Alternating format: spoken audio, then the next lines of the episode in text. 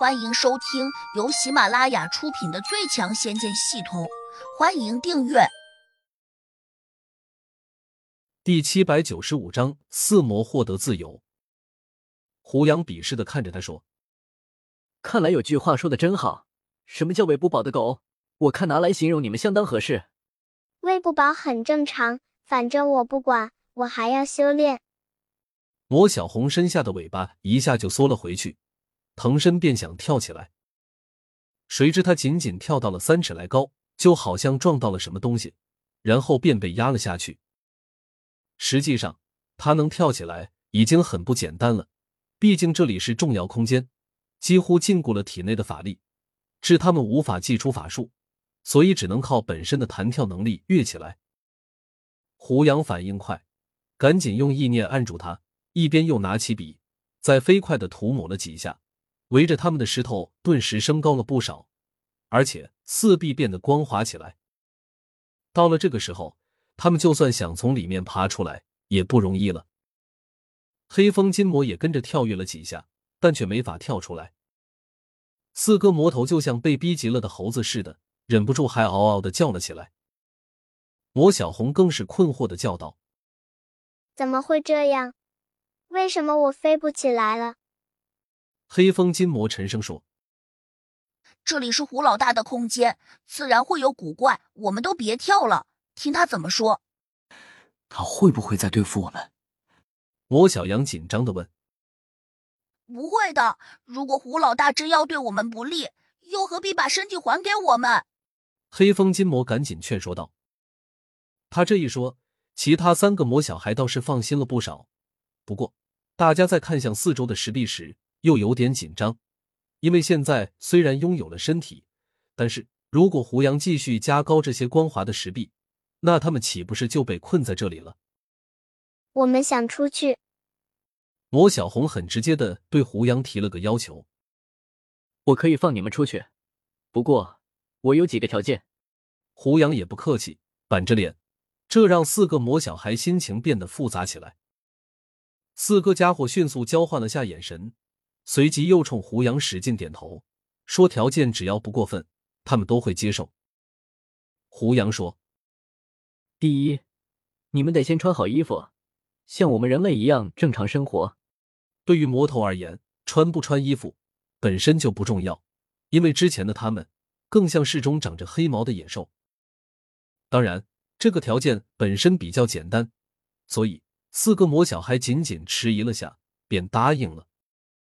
胡杨继续说：“第二，不能再在我这空间里面修炼。”魔小红嘀咕道：“这不可能！明明在我们面前放着一碗大肉，却要我们假装看不见，这不是存心折磨我们吗？”魔小猪附和道：“我们可以少吸收一些灵力，但绝对做不到不吸收。”对。我们无法接受。嗡！胡杨生气了，大手一挥，便把四个家伙给直接扔了出去，懒得听他们啰嗦。杜玉儿和小婉均觉得有点莫名其妙，因为刚刚还困在下面的四个光溜溜的少年，转眼间就不见了。小婉好奇的问：“你把他们扔到空间外面去了？”胡杨点了下头，说了声是。他们到底是什么人？他们不是人。他们不是人。小婉和杜玉儿都愣住了，明明就是四个少年，怎么又不是人？难道他们是妖？小婉以前见过花妖，所以还不算特别惊奇。他们最初是魔头，来自于魔界，一度喜欢生吃活物，可能也吃过人。胡杨的话未说完。小婉和杜玉儿就瞪大了眼睛，吓了一大跳。刚才如果不是胡杨守在这里，那他们会不会把自己二人给吃掉？胡杨接着却又说：“他们刚刚修炼了一门奇特的功法，看样子已经和普通的魔灵不一样了。也不知他们以后还会不会生吃活物。但有一点是可以肯定的，他们无法再修魔了。”杜玉儿和小婉听得有些云里雾里，都呆呆的看着胡杨。胡杨皱眉，心说：“自己解释的还不够清楚吗？”这时，小婉忽然提了一个问题：“你既然说他们是魔头，那你却又把他们扔到了外面，那他们会不会出去吃人呢？胡杨一怔，刚才倒是没有想过这个问题。他若有所思的点点头，赶紧说：“我得出去看看。”谁知胡杨飞出重要空间后，却发现这四个家伙不见了。其实胡杨早该想到这个问题，四个魔头好不容易才拿回自己的身体，如今又重获自由，当然会逃之夭夭。反正他们现在已经不算是魔头了，由他们去吧。胡杨心想，自己没有义务一直带着他们。毕竟把他们留在身边，还得想办法给他们寻找灵气，以此助他们修炼。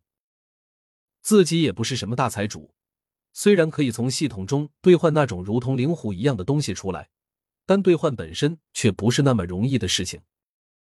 脑中那个变态的系统，对自己简直是越来越刁难。要想再兑换出一个灵狐，需要的点数已经让胡杨短时间内很难凑够了。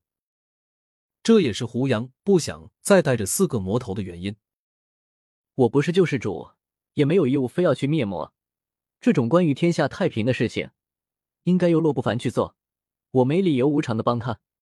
得出这样一个结论后，胡杨心安理得的收起了重要空间，吹起了口哨，腾身掠下了山崖，回到了大路上。他不知道的是，就在刚才，四个魔头获得自由后。那简直就是放虎归山一般，四个家伙高兴的就仿佛重获了新生一般。我们赶紧离开这里，别让胡老大再找到我们。黑风金魔一马当先的飞向了远处，另外三个家伙连忙跟了上去。黑风大哥，我们其实不用再怕他，以我们现在的功力，哪怕来四个普通的仙人，也断断不是我们的对手。对对对，我们四魔联手。别说胡老大打不过我们，就算从天上下来一个大罗金仙，我们也未必会输给他。本集已播讲完毕，请订阅专辑，下集精彩继续。